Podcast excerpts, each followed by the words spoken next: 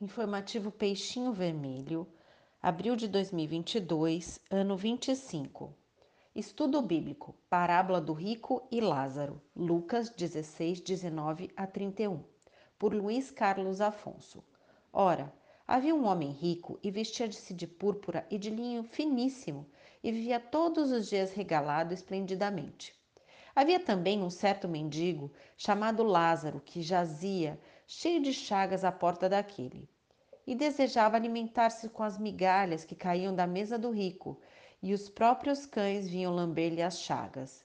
E aconteceu que o mendigo morreu e foi levado pelos anjos para o seio de Abraão, e morreu também o rico e foi sepultado.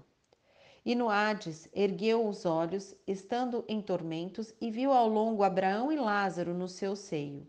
E clamando, disse: Abraão, meu pai, tem misericórdia de mim, e manda a Lázaro que molhe na água a ponta de seu dedo e me esfregue a língua, porque estou atormentado desta chama. Disse, porém, Abraão: Filho, lembra-te de que recebestes os teus bens em tua vida, e Lázaro somente males, agora este é consolado e tu atormentado. E além disso, está posto um grande abismo entre nós e vós, de sorte que os que quisessem passar daqui para vós não poderiam, nem tampouco os de lá passar para cá. E disse-lhe: Rogo-te, pois, ó Pai, que o mandes à casa de meu pai, pois tenho cinco irmãos, para que lhes dê testemunho, a fim de que não venham também para este lugar de tormento. Disse-lhe Abraão: Eles têm Moisés e os profetas, ouçam-nos. E disse ele: Não, Abraão, meu pai, mas se algum dos mortos fosse ter com eles, arrepender-se-iam. Porém, Abraão lhes disse: Se não ouvem a Moisés e aos profetas, tampouco acreditarão ainda que algum dos mortos ressuscite. Deus, em sua vontade, bondade e justiça, nos concede através do processo evolutivo a oportunidade de um dia deixarmos de existir de exibir o nosso orgulho e egoísmo e passarmos a emanar através dos nossos espíritos virtudes como a humildade, a bondade, vivenciando os gêneros de provas necessárias a cada um de nós, o que nos elevará à classe de espíritos felizes. A riqueza e a pobreza, como apresentadas na parábola, são gêneros de provas dentre muitas outras. A parábola ditada por Jesus compara os desafios que uma ou outra apresenta ao espírito reencarnante de como conquistar os benefícios dessas duas provocações desafiadoras, colocando o espírito frente às tentações e deslumbramentos que a riqueza proporciona, bem como a aceitação do suplício e limites que a pobreza oportuniza. As etapas evolutivas serão sempre árduas enquanto perdurar as nossas inferioridades morais.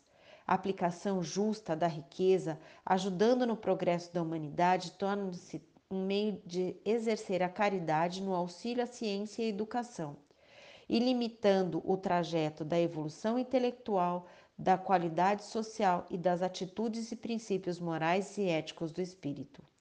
Lázaro, representando a pobreza, vivenciou muitos conflitos, tribulações e repulsa que seu espírito soube entender e beneficiar-se, aplicando as suas conquistas de virtudes como paciência, humildade e fé, o que concedeu a oportunidade do convívio com os espíritos amorosos no plano espiritual, após a sua desencarnação.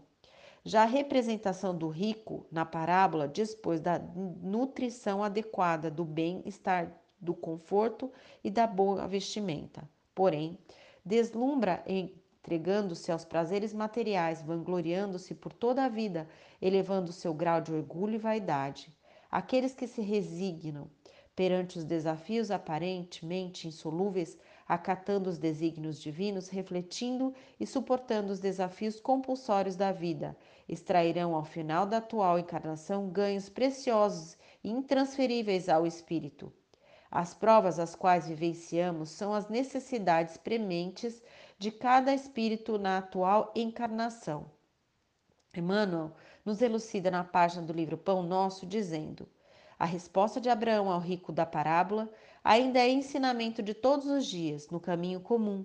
Inúmeras pessoas se aproximam das fontes de revelação espiritual, entretanto, não conseguem a libertação dos laços egoísticos, de modo que vejam e ouçam qual lhes convém aos interesses essenciais.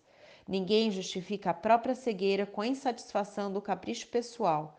O mundo está repleto de mensagens e emissários há milênios. O grande problema, no entanto, não está em requisitar-se a verdade para entender ao círculo exclusivista de cada criatura, mas na deliberação de cada homem quanto a caminhar com o próprio valor na direção das realidades eternas. Fonte Bíblia do Caminho, slideespírito.org.br, Portal do Espíritos, Pão Nosso Psicografia, por Francisco Cândido Xavier Emmanuel.